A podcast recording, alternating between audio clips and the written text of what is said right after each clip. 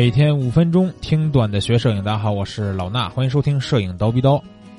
二零一八年八月份以前，在全画幅微单前行的道路上，索尼算是一枝独秀，取得了傲人的销售成绩。但是如今呢，全画幅微单的战国时代已经到来，佳能和尼康也纷纷发布了旗下的全画幅微单相机。那么，索尼如何看待佳能和尼康加入战局呢？对吧？索尼会不会调整产品线布局和价格呢？索尼要如何保持全画幅微单的核心竞争力呢？带着这些问题，我们的编辑采访了索尼中国有限公司消费电子营业本部数码影像产品部总监李屯先生。那分几个问题，我今天呢就把我们采访的内容给大家来报道一下。啊，微单呢已经成为了新型的相机品类。李屯先生表示说，从二零一零年索尼发售第一款微单产品，那会儿是奶昔五啊。从那时候开始，就给索尼无反这个产品命名叫微单。随后呢，围绕微单这条产品线不断的开发，并且在五年前发布了第一台索尼的全画幅阿尔法七全画幅微单啊，始终积极的推动着微单市场的发展。经过八年以来的广泛传播，微单呢已然成为一个新的品类，因此呢也就很难再被注册成商标。这对于我们来说呢。无不遗憾，虽然有遗憾，但是索尼已经为微单市场做了很大的贡献，而且“索尼微单”这个词儿几乎成为了索尼相机的代名词，已经深入人心。根据 GFK 的市场调查数据显示，截止到二零一八年上半年，全画幅微单，也就是无反相机，已经占了全画幅可换镜头相机市场销售量的百分之四十，零售额的百分之三十八。对于佳能和尼康来说，目前市场占有率还是零，但是呢，他们拥有很大的这个用户基数。那索尼要怎么去保持已经取得的这个市场优势呢？微单中的这个 CMOS 影像传感器负责的功能和单反已经大有不同，除了负责成像之外，还集成了对焦、测光、人像识别等等眼部识别这些电子快门这些功能。微单的 CMOS 呢，更像是一个技术的综合体。我们知道，索尼是全球最大的影像传感器研发和生产品牌，这也正是索尼的优势所在。另外呢，索尼最优秀的处理器还能带来更好的协同处理能力，比如说索尼阿尔法九的高速连拍和高速存储能力等。索尼能够在短短五年之内抢占全画幅可换镜头相机市场的零售百分之四十的份额，李屯先生认为，索尼能够快速的根据市场变化调整策略以及产品开发。这是制胜的关键。索尼目前九款全画幅微单分别对应不同的销售人群，同时还有二十九支 F E 镜头，焦段覆盖了十二毫米到八百毫米，当然是可以通过两倍这个增倍镜达到的，能够满足专业的摄影师和普通摄影爱好者全方位的需求。李敦先生表示说，索尼拥有强大的产品以及自身的技术优势，未来也会有更多的优秀的技术加入到产品之中。那谈到产品和创新，李敦先生表示说，索尼在短短的五年之内完成了九款全画幅产品和二十九支 F 一镜头的产品布局。首先从产品数量上来说，用户可以选择的余地非常大。其次是在定位上，啊，有 G 大师的镜头、G 的镜头，还有蔡司镜头和索尼镜头，覆盖各个焦段，用户啊可以非常简单的选择，然后满足他们的需求。在技术创新上呢，索尼从开发第一台阿尔法七开始。CMOS 就不再仅仅是这个简单的单幅成像的功能，索尼不断研发新的 CMOS 和机型，然后赋予更多的功能，比如高速连拍、眼部对焦、四 D 对焦、五轴防抖、静音快门等等。而发展到第三代产品以后呢，续航能力已经得到了大大的增强，这些都是创新的结果。索尼的核心技术沉淀不仅在 CMOS 上，在视频、软件以及镜头等方面都有非常大的创新。李屯先生认为，任何一款相机都不能称之为全能王。索尼把创新技术进行细分，再下放到产品上。比如说，索尼很早就已经注意到了未来视频拍摄的需求和高像素的需求，就分别开发了阿尔法七 S 和阿尔法七 R 两个系列的产品。那索尼认为，小型化、轻量化以及专业化的产品才是未来相机的形态。就现在来看，索尼确实非常具有前瞻性。当然，索尼也注意到了一些新的市场需求，比如像 Vlog。那李屯先生介绍到，不排除把用户需求这些功能放在相机以内。另外呢，针对 APS 杠 C 画幅的微单相机，索尼也会适时的根据市场的需求以及技术的革新来进行更新。对于索尼来说，创新是索尼的基因，保持创新才是可持续发展的道路。那价格呢？相信也是很多人会关心的问题。尼康和佳能的全画幅微单产品相继公布价格以后，索尼是不是会对自家的这个产品进行价格调整？这样的问题，李屯先生表示说，索尼的价格策略主要是根据消费者的需求、市场反馈以及生产成本等因素决定的，不会简单的根据竞品的价格去调整。他说，我们有很多和用户直接沟通的渠道，比如在全国范围内建立影像交流中心，除了像中国。日本一些国家呢也建立了交流中心，影像中心呢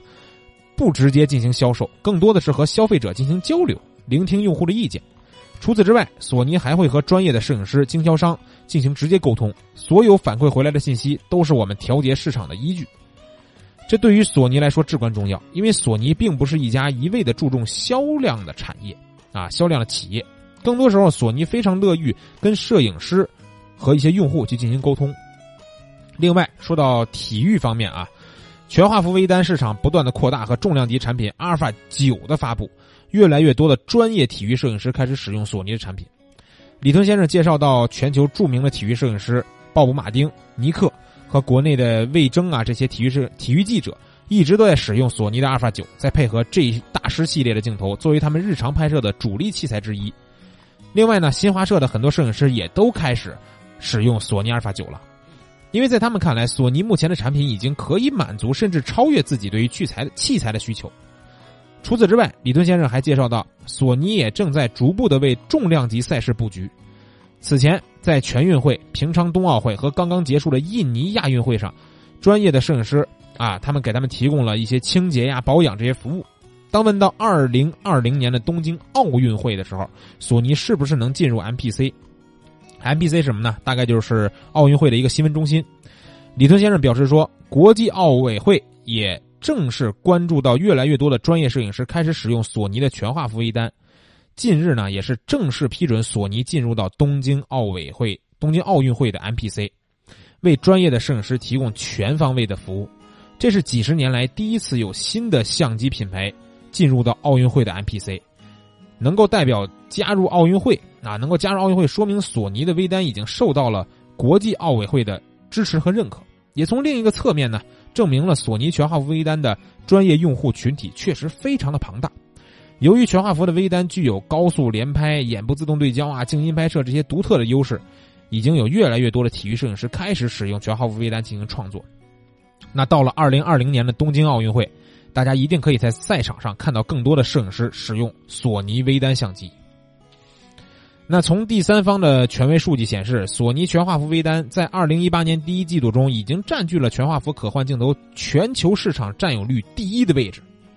无论是美国、日本还是德国这些市场，可以说是一个里程碑式的变化。中国市场呢，从三到六月，索尼也取得了全画幅可换镜市场的第一。在索尼看来，全画幅微单是一个发展趋势，同时也是一个不可逆的趋势。在单反时代，很多网友注意到佳能和尼康发布产品新品的时候呢，多少有点挤牙膏的感觉。但是在全画幅微单时代，这种挤牙膏的感觉似乎消失的无影无踪。佳能和尼康这样的动作一度被认为是向索尼挑起正面竞争的信号，但是呢，李屯先生却不这样认为。在数码影像领域，市场变大之后，用户的选择的余地会更加的丰富。索尼的 G 大师镜头每一只都是为未来而设计的，经得起市场的考验。索尼在五年之中发布了九款产品，其中有一款尤其值得注意，那就是全画幅新基准 A7M 三。在李屯先生看来，这仅仅是一台全画幅微单最基本的素质，今后的产品只只有拥有这些才能叫全画幅微单。比如覆盖全屏的对焦点、眼部对焦、高速连拍等等，这些大家认都认可的全画幅微单应该具有的特征，对吧？现在更多的品牌的进入，这些技术呢会越来越普及，这才对整个行业来说是非常非常的好的。索尼呢自己推广说，不如说大家一块儿去推广，啊，效果会更加的明显。最后呢，李敦先生表示，索尼有信心也有能力提供更高的科技和技术来满足用户更高的。要求，只要大家一起发力，蛋糕做大了才能共赢。就当前全画幅微单市微单的市场来看，索尼呢已经在这个市场独占鳌头五年之久。凭借对市场的精准判断，索尼开发出高画质的机型阿尔法七 R 系列、视频机型阿尔法七 S 系列、高性价比的阿尔法七系列以及高速专业体育机型阿尔法九。